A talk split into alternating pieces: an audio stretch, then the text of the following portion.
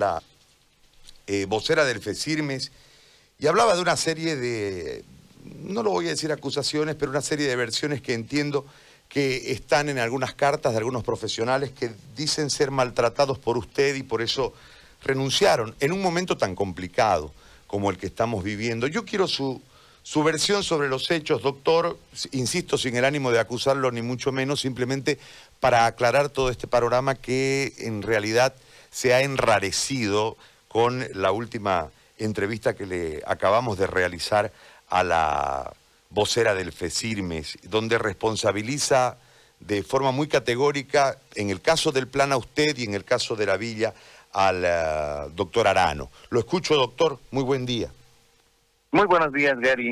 Un saludo cordial primero a sus oyentes y a sus videntes de su presidente programa. Bueno, eh, manifestarle en primer lugar de que el Hospital Municipal del Plan 3000 tiene o tuvo la necesidad de adaptarse ante la pandemia generada por esta enfermedad y no es una burbuja de aire donde nos podemos decir que el hospital del plan no va a recibir pacientes. Recibe permanentemente todos los días grandes cantidades de pacientes sospechosos y positivos de COVID. Y había la necesidad de readecuar los servicios, dado que algunos servicios no tenían pacientes. Actualmente nuestro servicio de medicina interna tiene dos pacientes, el servicio de cirugía tiene un paciente y la demanda por atención por COVID es inmensa. Entonces, era necesario un reordenamiento del hospital. Y pues cuando se afecta los intereses personales, se ponen sobre los de la institución, surgen este tipo de problemas a nivel de las dirigencias sindicales. Existe, existía y va a existir todavía la necesidad de disponer de nuestras pocas camas para atender a nuestros pacientes y a nuestra población.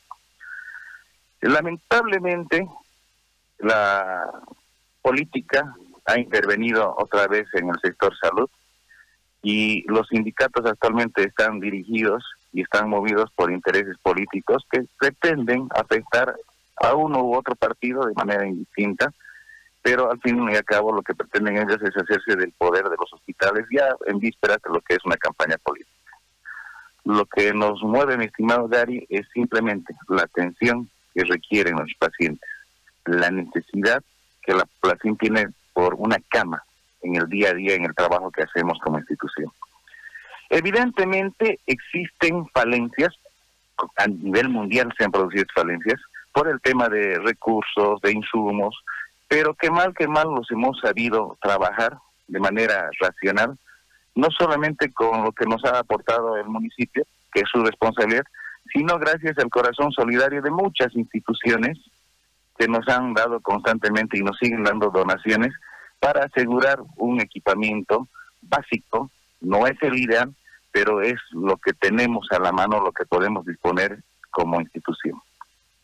Doctor, disculpe que lo interrumpa allí. Eh, en ese marco la queja es la misma desde el inicio. Eh, sí puede haber un trasfondo político, yo no tengo por qué no creer eh, lo que usted me manifiesta, porque obviamente usted está, más cercano a la realidad, nosotros solamente escuchamos. Pero más allá del trasfondo político que pueda haber, se enferman los de salud, se mueren los de salud. Y eso este, no es político, eso es real, falta uno. Eh, no alcanzan los insumos, eso no es político, eso es real.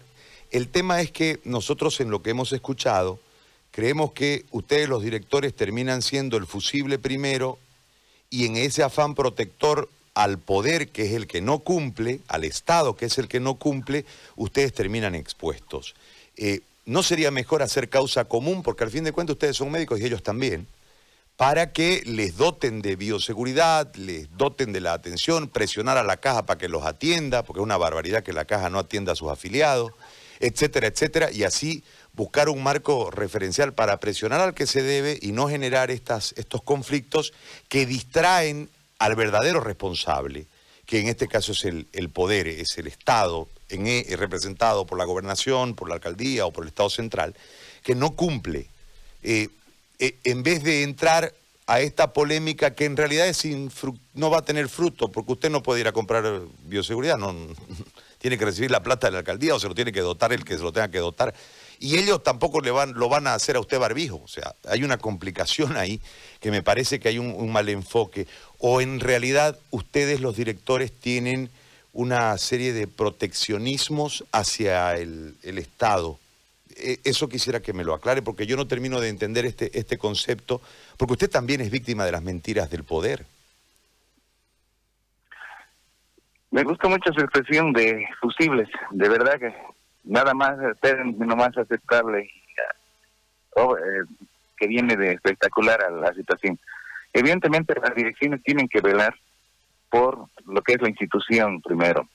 No nos debemos a ningún partido político, no nos debemos a, ni al municipio ni a la gobernación en el aspecto político, nos debemos a una institución que ha confiado eh, el mando temporal a nuestra persona y por lo tanto, pues respondemos por la institución. A diferencia del sindicato que responde a nivel personal. Mientras los sindicatos velan por intereses del, del personal, del profesional, el director tiene que velar por la institución.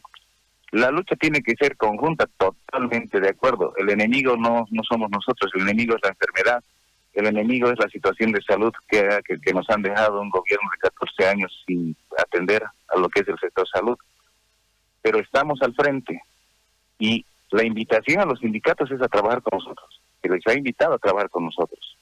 Y en lugar de aportarnos soluciones, nos aportan problemas. Los estamos resolviendo, estamos trabajando permanentemente. las direcciones y las jefaturas son trabajos que se hacen 24/7.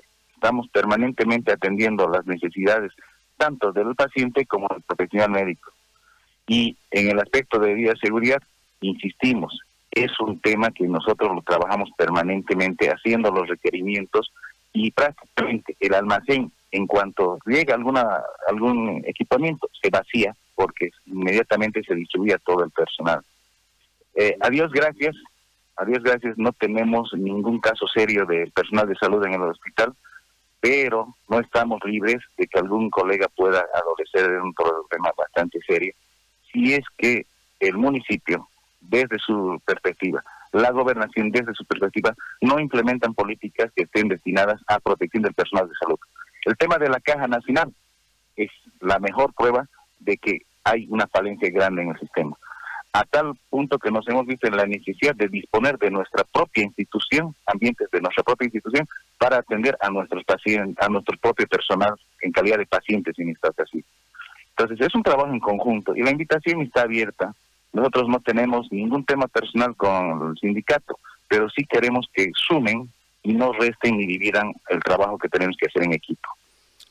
Doctor, yo le agradezco muchísimo la posibilidad de conversar con usted, de poder dialogar eh, en esta mañana. Le agradezco por, por el tiempo dispensado, muy amable. A sus órdenes, Gary, estamos a su, a su disposición cuando así nos requiera. Le agradezco muchísimo. El doctor Canseco